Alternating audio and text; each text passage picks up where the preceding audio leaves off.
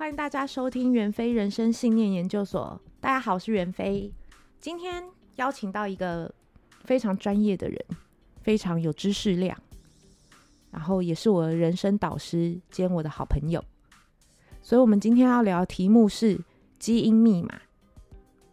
我现在在想，应该听众马上想要关掉这一集，好故意哦。好，对不起，是我太故意。我们真正要聊的题目是基因密码，刻在基因的诅咒。于是我们现在是命理节目，还是在讨论什么埃及考古的那个古墓里面发生的诅咒？我们突然变成小高、老高跟小莫了吗？好，但真的，真的，我真的没有骗人。好，最后一次，我最后一次，我再再给我一次机会。对，我真的没有骗人，就是他真的是我的好友，加上我的人生导师，他教到我很多东西。嗯、呃，比如说，就是洗完澡内裤要收起来，或者是不要拿走他家眼镜带回家。好，越讲越，我对你最失望的是，你竟然拿走的是便宜的那一副，而不是贵的那一副。不是啊，我根本不知道，我就是我，你知道妙手空空的最高境界就是我什么时候发动的，我也不晓得，好不好？我自己都会害怕，劝你是不要。所以袁飞是 不懂得鉴赏的神偷哎、欸。好啦，这位恩师益友的名字叫做 CL，我们让他自我介绍一下。我我觉得我不能再介绍下去。大家会觉得你你的朋友跟你一样强是不是？没有，我不是一个很强的人。赶快赶快证明一下，说一下。对，好，大家好，我是 CL。那我有一个粉专叫不务正业的媒体工作者。那我自己在媒体跟行销业工作，然后我自己也有一个 podcast 节目叫谭牙向后跑，跟我的搭档弹牙一起。是不是听起来不务正业的媒体工作者就很不强？越描越黑。我是觉得听起来比手枪女王。不强一点啦，屁啦，是五十步笑百步，可恶。好，那好回回来再聊到我们题目，为什么听起来会这么强？呃，不是，为什么听起来会这么神秘？就是因为我们今天真正要聊，其实是原生家庭的议题。就我父母，比如说大家如果有看我的书的话，最印象最深刻的就是大家都会跟我讲身份证那件事情。嗯、当然，我妈从小到大做了很多让我不能够谅解的事情。那身份证那一件只是一个爆点，但她真正让我引爆的点在那时候我还没有满十八岁，然后她迁走了自己的户籍，没有迁我的。你还记得你生过一个孩子叫做 远飞吗？我觉得听起来你妈跟你一样强哎、欸，所以我们这老实讲，我也很害怕这种这种这种遗传上的缺陷。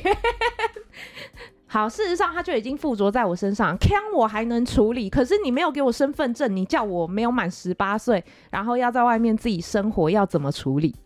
这件事情我超在意，当然我其实在意很多年，一直到我最后，嗯、近年啦，这几年我其实已经没有那么在意了。我对他的那当下那种恨意跟怨恨已经淡化很多，但我还是跟他处不来，因为他太会抱怨了，我没有办法处理他的负能量。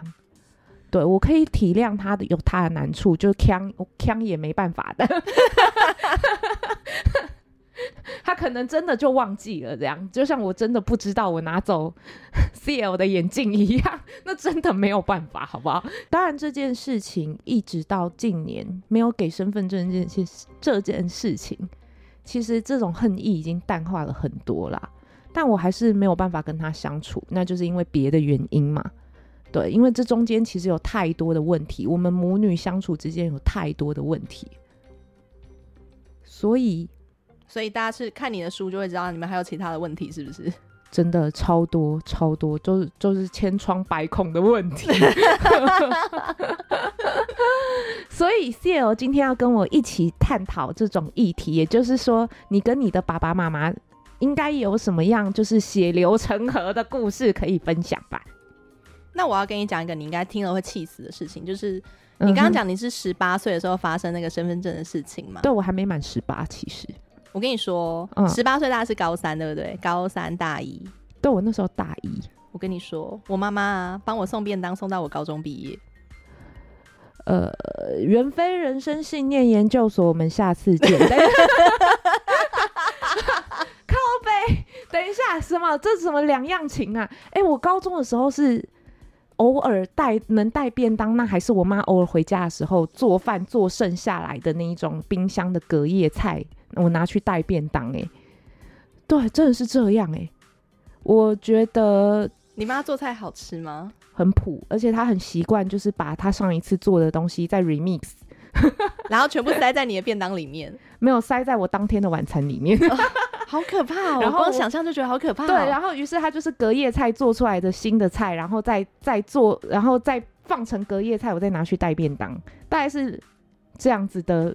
什么？我妈还会就是早上做便当，中午送来给我。啊，好，那所以你今天来干嘛的？啊。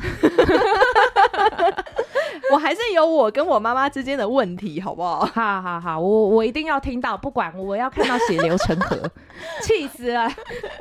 好，我先讲，就是呃。在大多数人眼中，大家都会觉得我好像是生在一个非常幸福的家庭。就我爸爸妈妈，因为他们只有我一个小孩嘛，所以他们把所有他们能够动用的资源，统统放在我身上，包括不管是教育资源啊，然后还有就是他们所有能够呃花用的钱，都是都花在我身上。甚至我的第一笔创业的基金是爸爸妈妈给我的。好，大家慢慢聊，我有事先走了。等听我讲完，听我讲完，有点耐心，好吧？你也没耐心。不管你现在铺陈这么好，我一定要看到血流成海，气死！还要成海，你也太要求了吧？我太嫉妒了。对，可是我跟我妈有一个很可怕的，我自己觉得蛮可怕的议题是，嗯、呃，其实我。父亲跟我父母亲的关系很不好，就是我爸爸一直呃到我高中都还在外遇。是啊，对，那想当然他们两个的关系就不会太好嘛。虽然他们两个都很爱我，可是他们两个自己关系不好，对于家里面的那个状况，我们家里面的气氛当然也不会好到哪里去。嗯，那呃，因为我爸爸外遇是很长时间，他等于是十几二十年都在外遇的状况。那我妈妈当然会有很多的不满啊。一定的、啊，一定的、啊、是，然后再加上是我爸爸更年轻的时候，脾气非常非常非常的坏。就是他好的时候很好哦，就是平常啊，就是他出去外面干嘛，然后有看到什么好吃的好玩，他都带回家，都会给我们哦。可是呢，你只要在家里面惹到他生气，然后他就会、嗯、他爆炸的时候，大爆炸压开来的时候，他甚至是会摔东西，什么就是暴力倾向。对，哦，所以呃。很长一段时间是我我们都处在那一种就是这种精神暴力里面，跟那一种他对于呃家庭关系的不忠的那一种怨恨里面。对对，那可是有趣的事情是因为我爸爸很会哄女人，嗯，对，所以我也是从小被爸爸哄到大的那一种。那每一次他只要发完脾气，或者他就是又外遇被我妈抓到，哦，对，他这几年外遇的对象都不是同一个，就一直在换人，一直在换，他还不断不断在外遇。然后你妈也就是。孜孜不倦，什么叫孜孜？你妈怎么都在乱用成语？你妈也每一任都去抓哦。对啊，每一任都去抓，而且还有那种就是小三直接亲门大户来我家示威的那一种啊！哇，好八点档哦。对啊，最八点档的事情其实是啊，嗯，呃，我妈妈从来没有正面的去面对这些小三，跟他们对抗，她都在对我爸爸。就是跟我爸争吵啊，然后跟我爸爸在那边就是嗯拉扯对抗，嗯、对，呃，反而是我还曾经帮我妈出头过，就是去骂小三。就在这一点上，其实我是我是觉得也算也不能说错啦，因为重点是你爸一直去对，可是我妈妈就会回过头来跟我说，哦，嗯、就是。因为我就会一直想嘛，那你干嘛不离婚？这么痛苦的婚姻关系，你为什么不离婚？那我在，啊、我记得我第一次跟我妈提过说，那你还是离婚吧，我们不要跟爸爸一起生活了。那时候是我小学三年级，嗯哼。Uh-huh. 那我妈妈就会跟我说，没有办法，因为她当时跟我爸爸一起在做保险，哼，然后基本上我爸爸是他的主管，也就是说，他如果今天跟我爸离婚了，离开我爸爸，他可能很多工作有可能，然后他同时可能有很多的，就是呃经济的来源，或他没有一个很好的一个就是呃背景家，就是娘家可以去支持他。嗯，他如果自己要带着我，他会很辛苦。然后当时台湾的法律其实是比较呃偏父亲那一方的，所以一旦他们离婚，比较有可能是。如果今天真要打官司或者做任何和解，从任何的经济条件状况下来考虑的话，我比较有可能会必须要被被就是公权力被判给爸爸，而不是跟妈妈。哦，对，然后呃，我妈妈就会一直不断不断不断跟我说。我现在这么花这么多心思栽培你，然后让你可以去学音乐，嗯、让你可以学很多的呃才艺什么的，就是为了你以后可以有一个好的发展，然后你不用像我一样依赖丈夫、依赖你老公，嗯、然后你可以自己有自己的事业，你可以自己赚多钱。我没有办法离婚，都是因为你，因为我要照顾你，我要教育你，我要栽培你，嗯、我要让你可以过舒服的生活。我的天啊，所以我没有办法离婚。我妈妈。这么多年来，十几二十年来，不断不断不断在跟我讲这件事情。哦天哪，这真的是时代共业！我真听了一个鸡皮疙瘩起来，因为我妈也很长，每天都对我们这么说。但她说的版本就不是这个样子。她说什么？她说啊哦，我不离婚都是因为你们啦啊！也要不是你们哈，我早就在外面已经海阔天空了啦啊！但我就舍不得你们。如果如果我不要你们，也没有人会要你们，只有我会爱你们，所以你们以后要孝顺我。我以后呢，我会再找一个男人再嫁，找一个快死掉又有钱的男人，然后接受你们三个拖油瓶。哎、欸，那很不错，你们就可以顺便领遗产，应该可以吧？对，但他没找到啊。好吧，你不那不一样，他灌输给我们还是那种他要他要再去找一个男人，再找一张饭票。的概念，其实我那时候也差不多小学三年级，但是我在心里回的 OS 是：如果我是那种男人，我就去找越，我就去娶越南新娘就好了。我为什么要娶一个有三个拖油瓶觊觎我的财产，然后还长得不好看的 徐娘半老？好好可怕哦，听起来。对啊，谁会去？所以他找不到也是正常，但是就就我觉得他。我宁愿他砥砺我成为一个可以靠自己的的的小孩，而不是就是培养我独立性，而不是叫我也，而不是灌输那种观念，让我觉得说，让我觉得就是我必须还是得依靠别人才能够生活。可是我就一直背负着，我从小就一直呃内心当中觉得我背负一个原罪，就是我妈妈不幸福都是我的错。没错，没错，对对，我相信你妈妈不是故意的，当然我觉得 我妈妈那种直接就是怪在我身上，那种很极端的就当然可能不能做参考。可是对，的确她就是给你灌输了一个潜意识，让你觉得说，比如说你可能就觉得你要负责妈妈后半辈子之类的。哦，确实啦，所以他们这样子的父母的关系，跟就是你妈妈对你的态度有没有影响？一定有影响到你的现在的一些后来的一些就是感情的想法，对感情的想法跟对婚姻的想法吧。所以你觉得你的呃基因诅咒？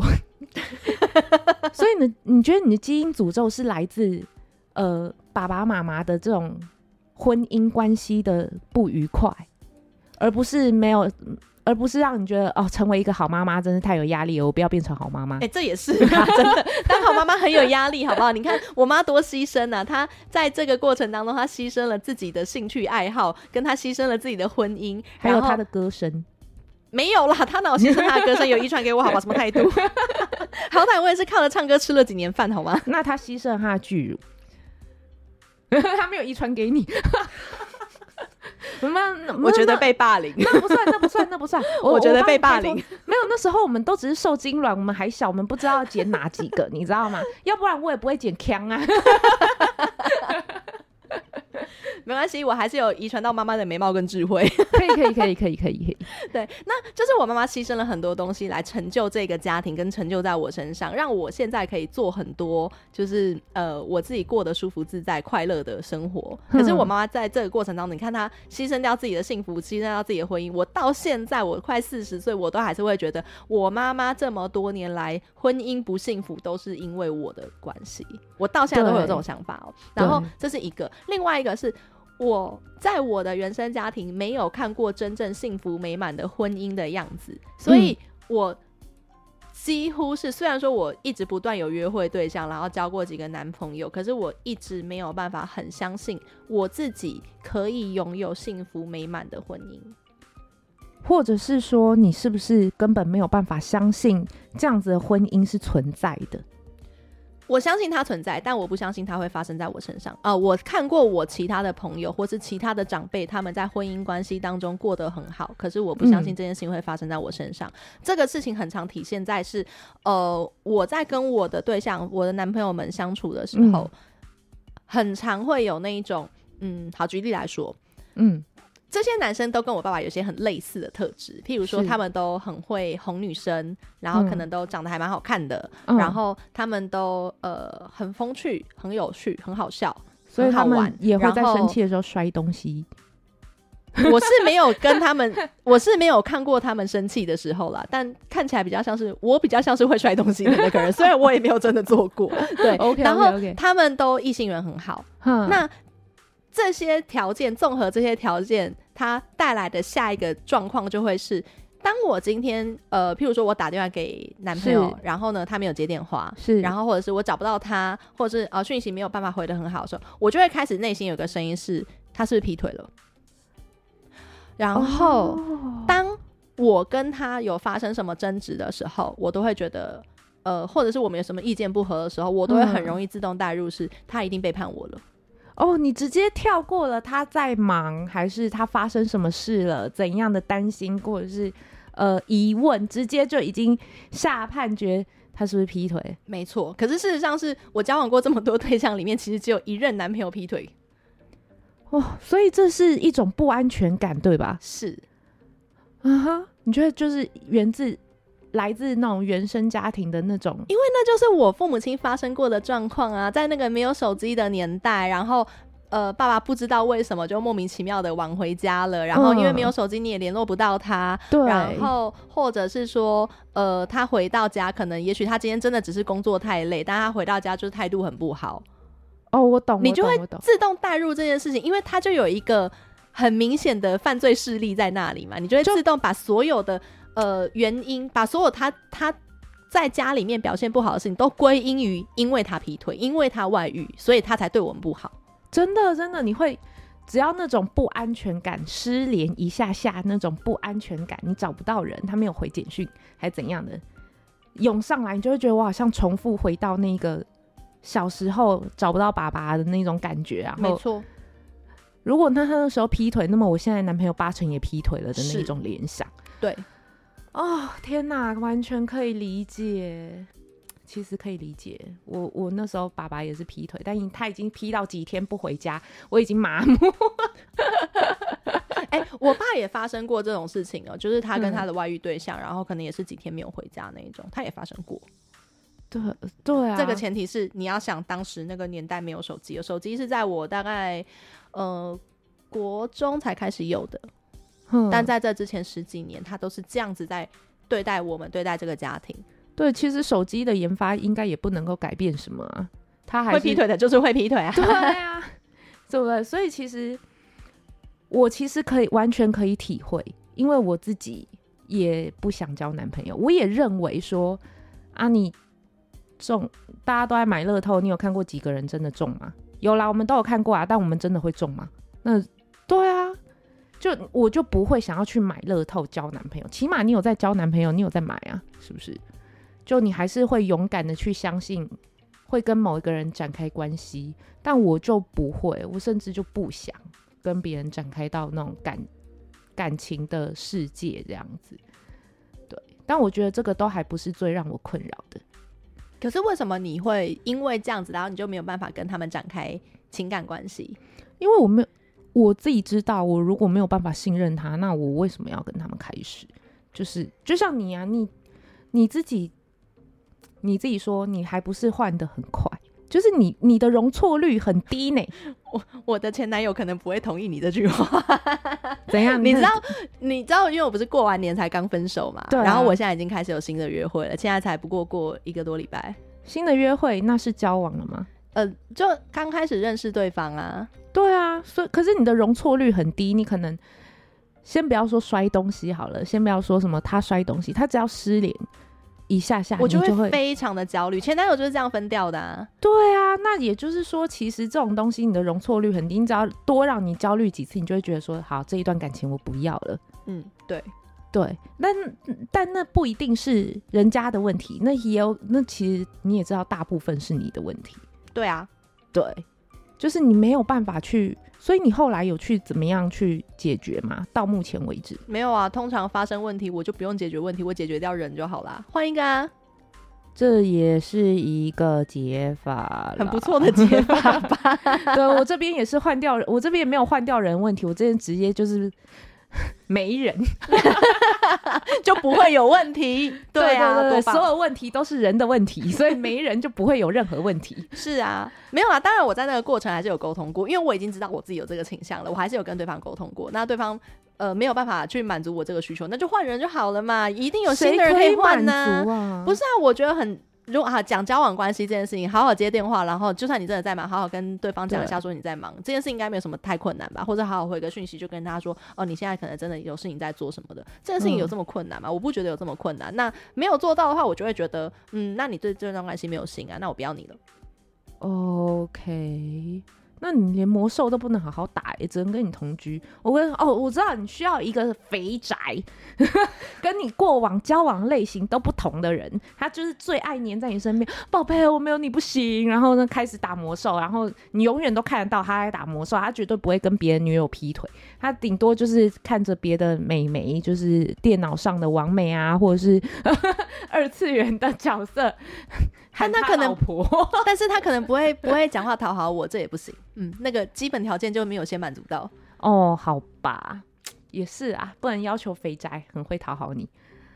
好，那可是对我来说，当然对我来讲，我自己的话，我不是，我倒不会太烦恼，就是感情上的影响。我必须承认是有影响，但我必须，我也觉得。反正没人就没问题，所以真正让我困扰，真正让我没有办法面对我妈的，其实还是他的那个抱怨的负能量。他可以，他至今都还在抱怨，还在纯抱怨，好像不是不是没有任何建设性的去把他自己的人生失败怪在别人身上的那一种。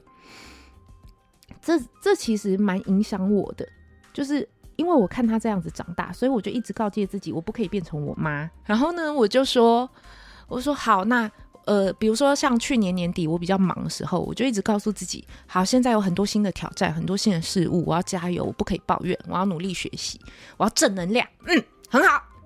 然后在面对的时候，突然被我们家气话讲了一下，就讲说。啊，袁飞，我觉得你讲的东西真的是太浅了，你的知识量太少了，你应该还要有更多念更多书啊，你有很多问题啊，口条也不够啊，主持功力不行啊，怎样的？后面当然他后面又补了一句，当然我知道这是之后你会可以靠学习慢慢弥补起来的时候，我我那时候情绪有就有一点崩溃，我就跟他我就大声说。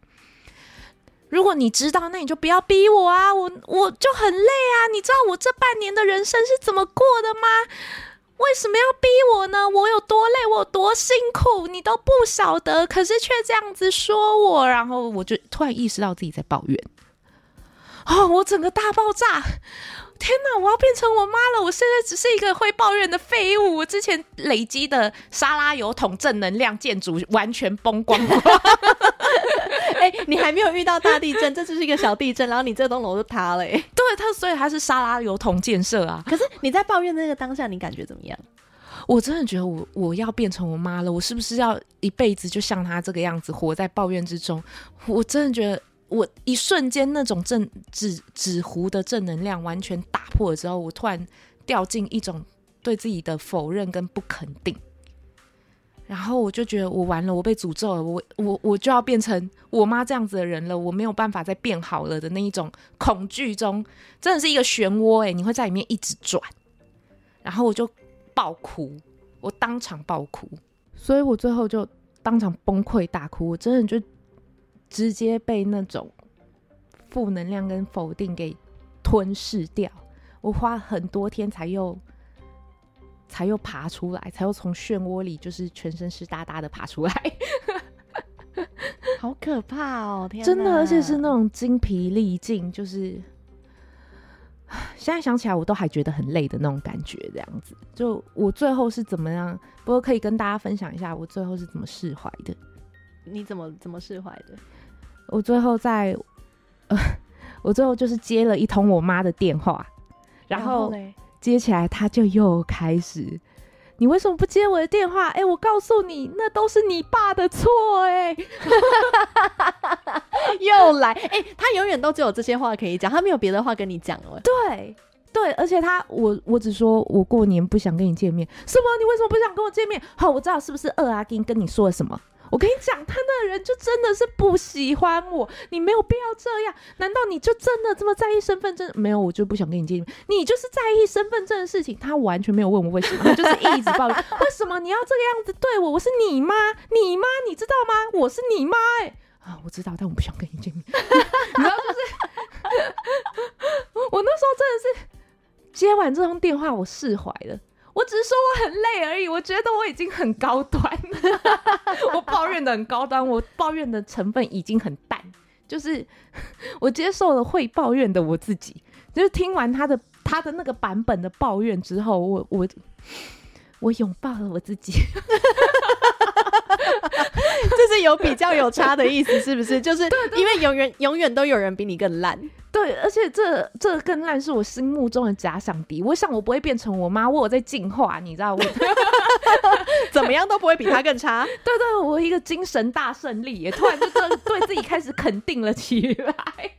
我想我不会变成他他这样的，我不是那种不会听人家说话，然后就自己光顾着狂抱怨，然后也没有建设性，也没有觉得自己有问题，也没有要检讨。他真的全全程抱怨，然后也不管我说什么，也不问你为什么不想见我。那种他就是只是在抱怨，自顾自的抱怨，跟我那种只是说我累了是是不一样的。对，我就觉得嗯很好，我有在进化，我是。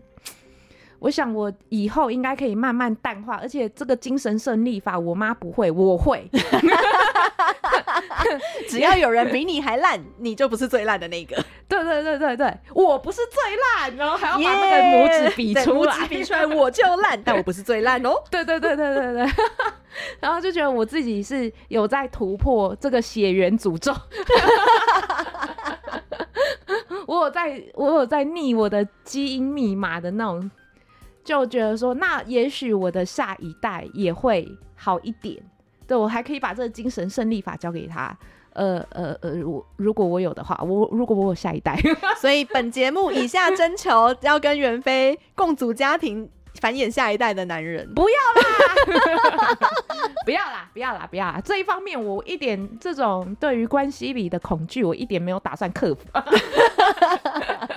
我认错，但我下次还敢。什么东西？我们今天就这样交给观众不好吗？对不对？世代变迁，人们的梦，我们要教他去延续我们的良好基因啊！我就烂。对，正能量思考，好不好？就算是这样的负面情绪，我们也要正能量思考。自己都讲不下去。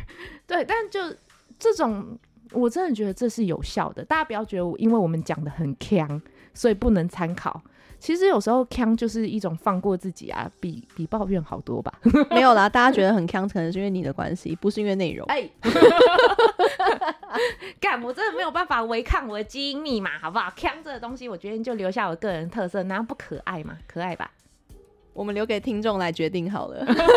哦，你刚刚那个表情真的是一脸的难以 难以描述。好吧，好，我们不要为难大家了。袁飞人生信念研究所，我们下次见啦，拜拜。拜拜。